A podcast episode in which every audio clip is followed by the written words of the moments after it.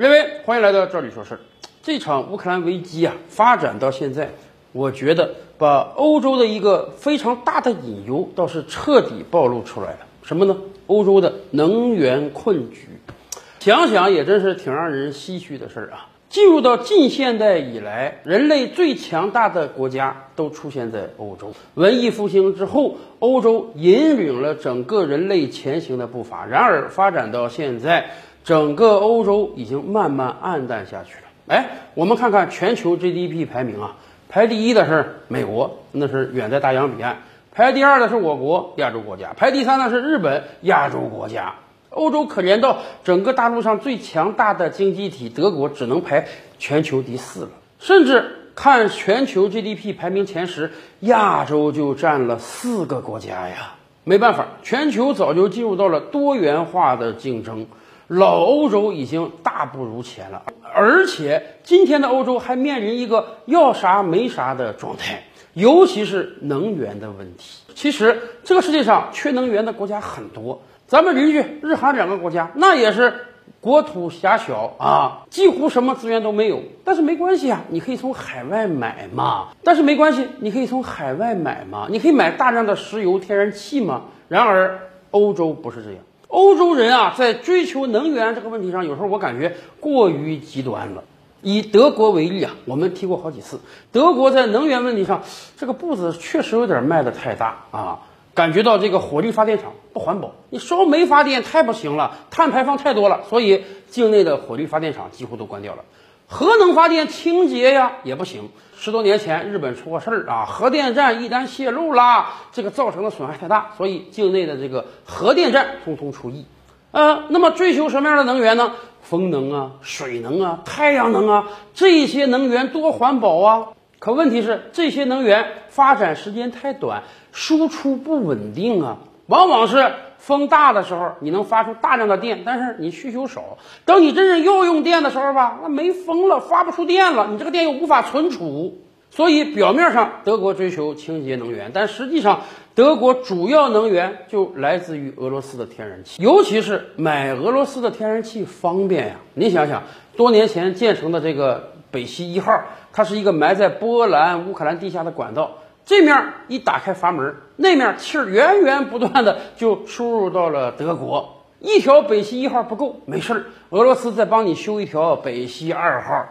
说实话，如果德国和俄罗斯关系非常和睦的话，那么德国根本没有任何能源问题啊。俄罗斯的能源简直是取之不尽、用之不完的，人家俄罗斯人就指着卖能源挣俩钱呢。但问题是。德国的政治是不能自主的，毕竟二次大战之后，德国是战败国，德国的领土上现在还驻扎着大量的美军。德国虽然经济体量是欧洲大陆的第一名，但是欧洲大陆上有三个联合国常任理事国没他的份儿。尤其是美国时时刻刻都要加紧对德国的控制，所以当俄罗斯修建北溪二号之时，美国一直出来横搬竖挡，告诉他不行啊，你这样会被俄罗斯能源绑架的。有一天一旦开战了，他给你断气儿怎么办啊？你要考虑到这一点，所以你坚决不能让北溪二号通气儿。结果现在好了，乌克兰战争一来，这个脓包彻底被挤出来了，现在不需要俄罗斯给。德国断气儿，德国可能必须得给俄罗斯断供了。为什么？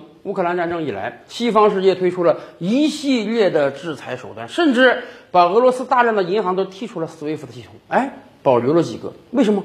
人家欧洲得跟俄罗斯买气儿啊，你买气儿没有银行进行交割怎么办？所以考虑到欧洲还是要买能源的，因此没有把俄罗斯所有的银行都踢出 SWIFT 系统。接下来，美国的操作又来了。就在这两天，美国总统拜登正式宣布啊，美国禁止进口俄罗斯的能源啊，就是要釜底抽薪。你不是靠卖气儿挣钱吗？你不是挣钱要打仗吗？我给你来个釜底抽薪，我不许买你的能源了。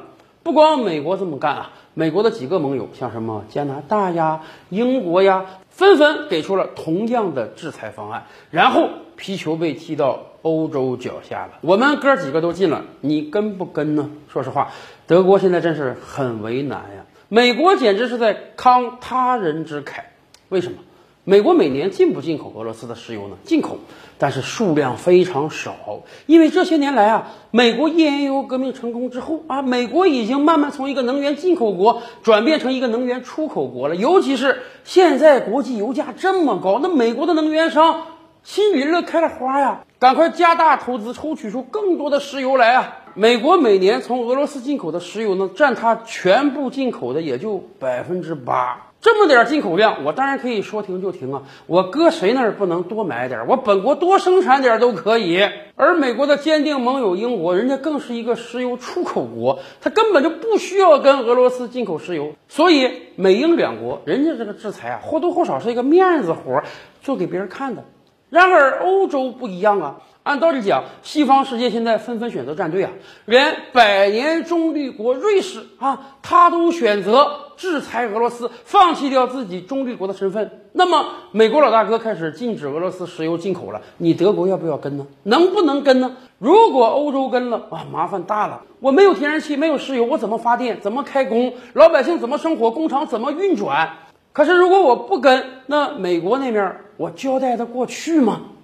所以我们说。这场乌克兰战争恰好把欧洲能源问题这个脓包给挤出来了，看样子未来欧洲要很长时间的痛苦一段了。那么有没有解决方案呢？大概有两个方向的解决方案，一个方向呢就是认识到。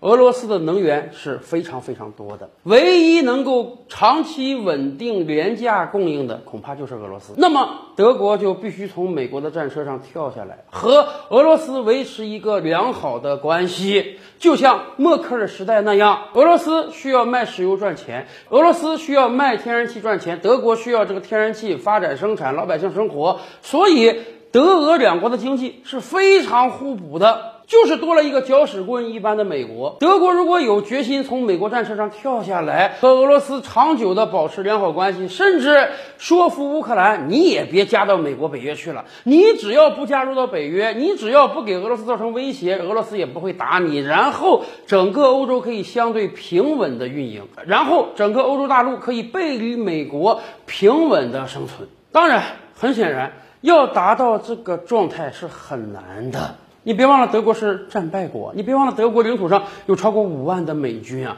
美国会坐视这样一个盟友跳船吗？哎，何况今天德国的领导层又不像默克尔那样有着非常强硬的外交政治手腕。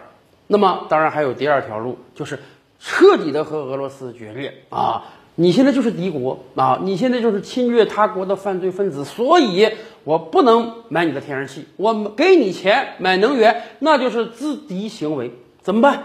德国人现在已经开始讨论了，要不我们走走回头路啊？比如说，我们还是烧煤炭发电算了，虽然这个东西它不环保，但是这样可以拒绝俄罗斯的能源啊。现在很显然。风能、水能、太阳能指望不上。美国可以卖一些天然气石油给德国，但是但是速度太慢，未必跟得上。那么德国就只能走回化石能源的老路啊，把那些火电站重新开开吧，甚至把核电站也重新开开吧。要我说啊，在这一点上，法国人就比德国精明的多啊。法国今天电力市场啊，百分之七十五以上的供能是核电站供的。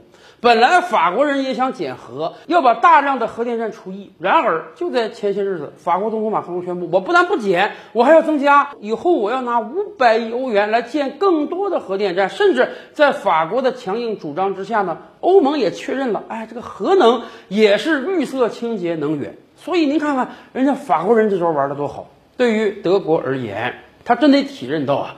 这个能源危机是长期的，因为即便今天这场仗打完了，西方世界和俄罗斯的关系也很难回到最初了。